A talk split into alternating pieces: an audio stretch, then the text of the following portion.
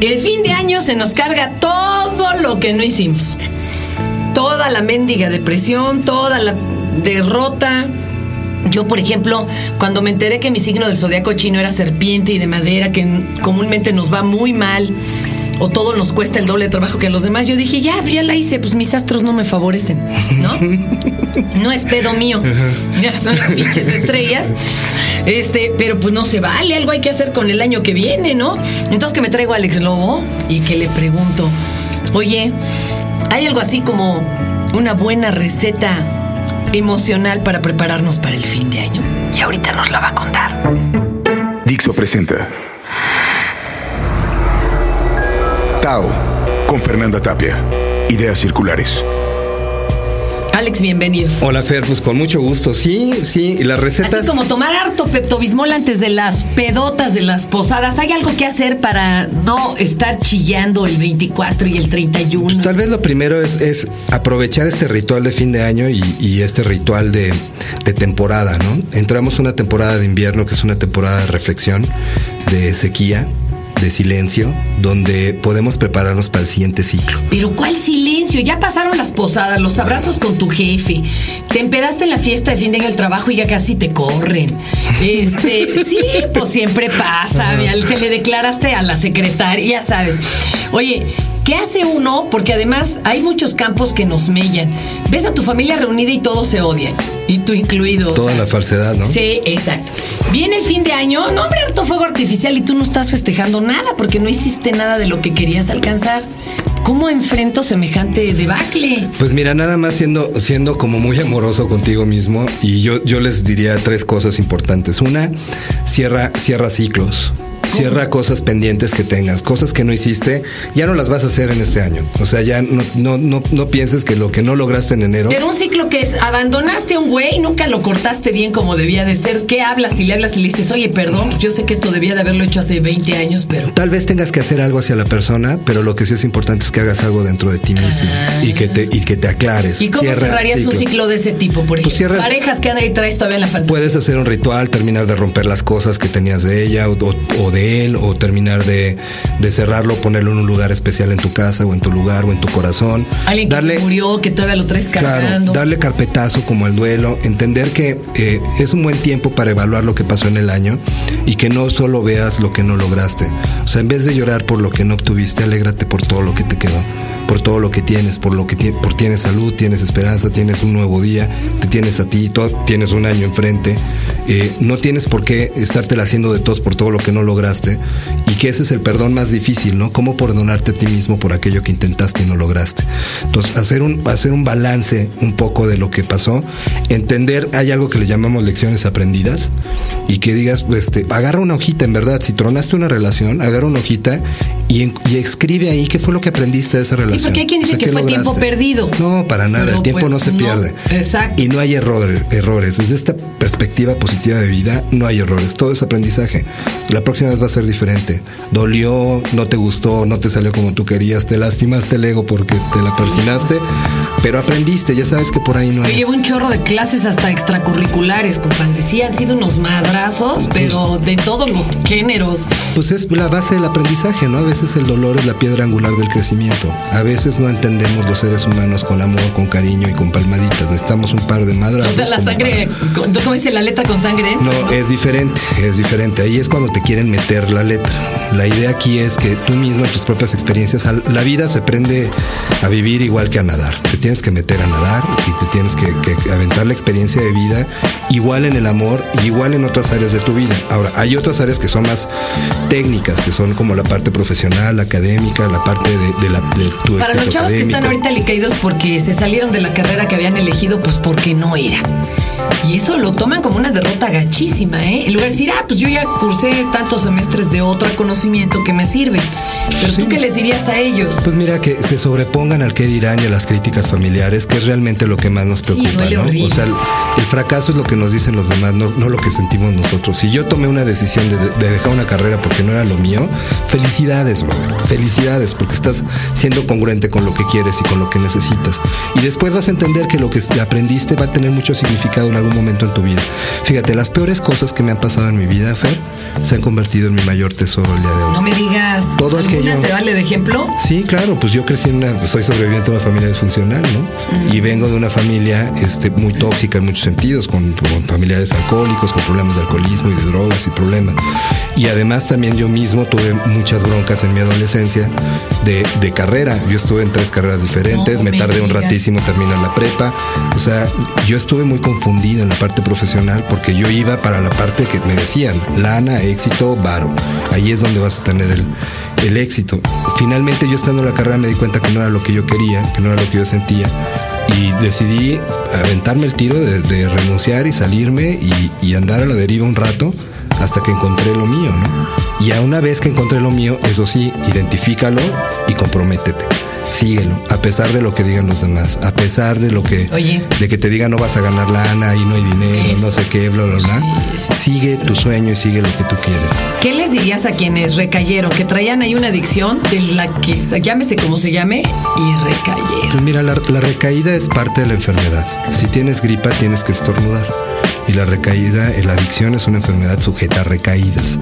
Lo que yo te diría es no te apapaches y detecta que, cuáles son tus disparadores. O sea, qué es lo que te disparó la recaída. Si fueron, porque son disparadores emocionales, ¿no? ya sea enojo, miedo, tristeza o ansiedad, que lo manejas a través del consumo o no consumo, ya sea con un trastorno de alimentación o con un uso de sustancias.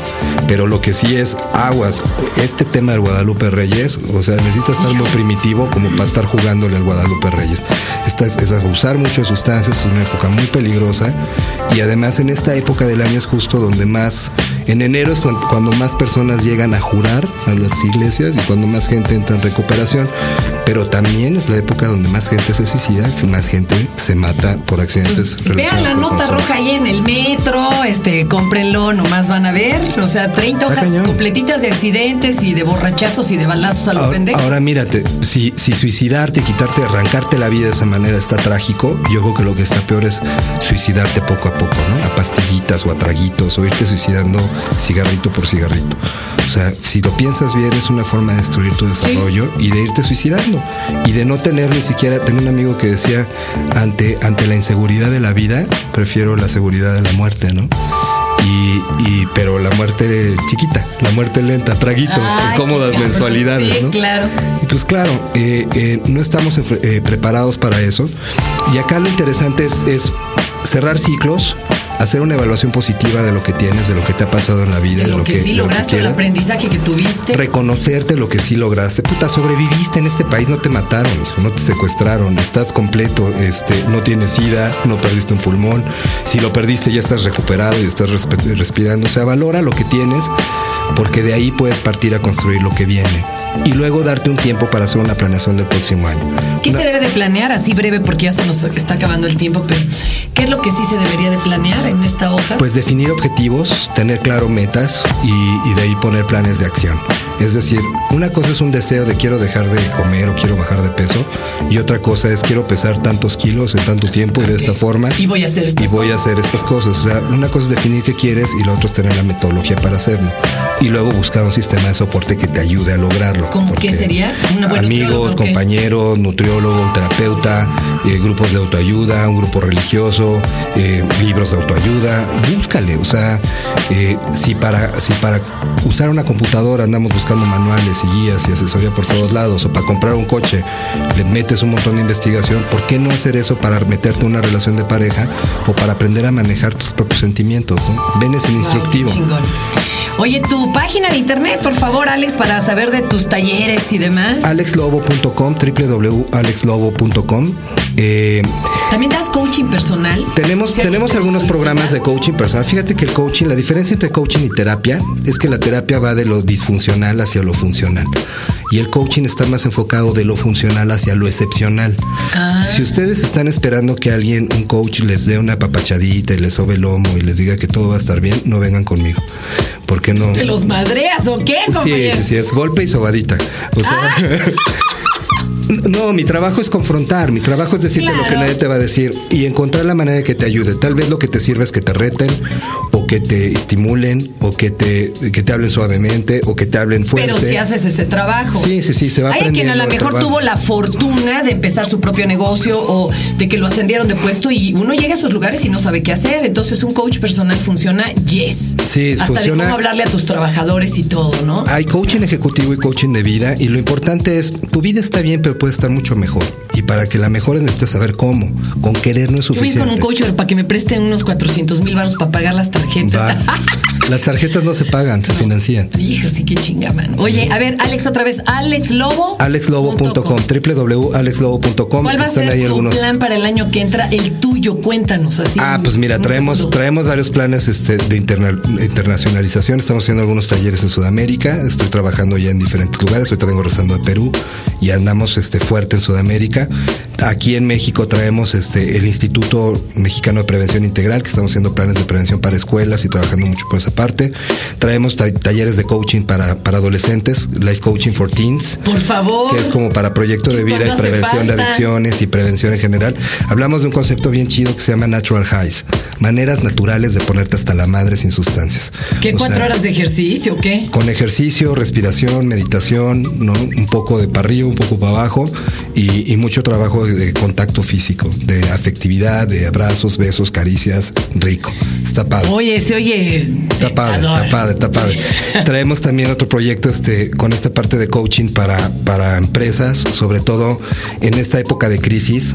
Eh, los empleados requieren tener mejor actitud, me- mejor trabajo en menos tiempo y, y sin quejarse. Que eso es eh, la recomendación para todo mundo. Si tienes miedo de que te corran del trabajo, ponte las pilas y observa en qué le puedes aportar En valor a la organización, en vez de estar temblando o haciéndote güey. Ahí ven luz y fuerza del centro. Pues sí, pónganse las pilas. Párenle de contar. O sea, ya se hubieran, ya se hubieran podido contratar en la otra empresa o ya se pudieran haber colocado de otra forma o podrían ofrecer un paquete de... No, y los, de- los destazaron cuando se estaban quejando. Fíjate qué interesante. El otro día escuchaba al director de Yakult, a Carlos Casuga.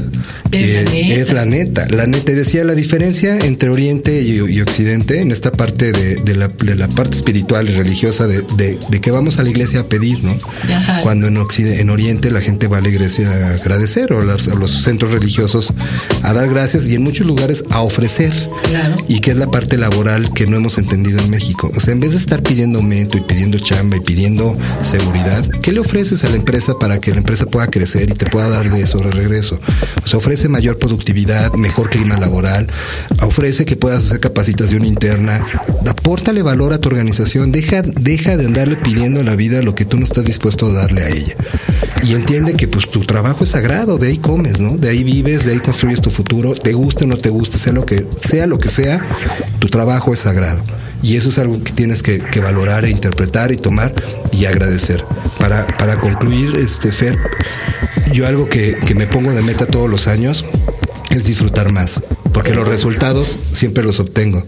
Pero, pero me paran unas chingas muy grandes. Entonces, la verdad es que cada año intento tener el mismo resultado, pero disfrutar más, dedicarme más tiempo para mí, disfrutar el camino, ¿no? Divertirte, pasártela bien, sonreír, agradecer, este, estar bien. De repente me doy cuenta que ando todo neurótico, queriendo alcanzar la meta los resultados, enojado, estresado, encabronado con todos y con nadie, porque la gente es muy tonta y no hace lo que yo quiero. O sea, si todos hicieran lo que yo quiero, todos seríamos felices, pero, pero son güeyes, no me hacen caso.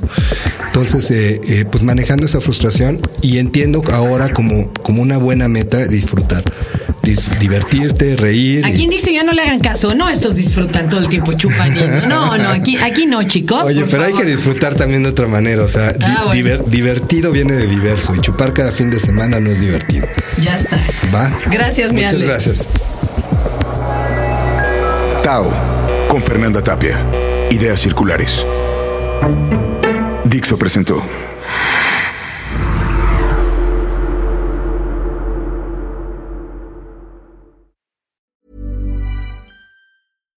So, my in laws just called to let us know they're on their way over and we're out of food.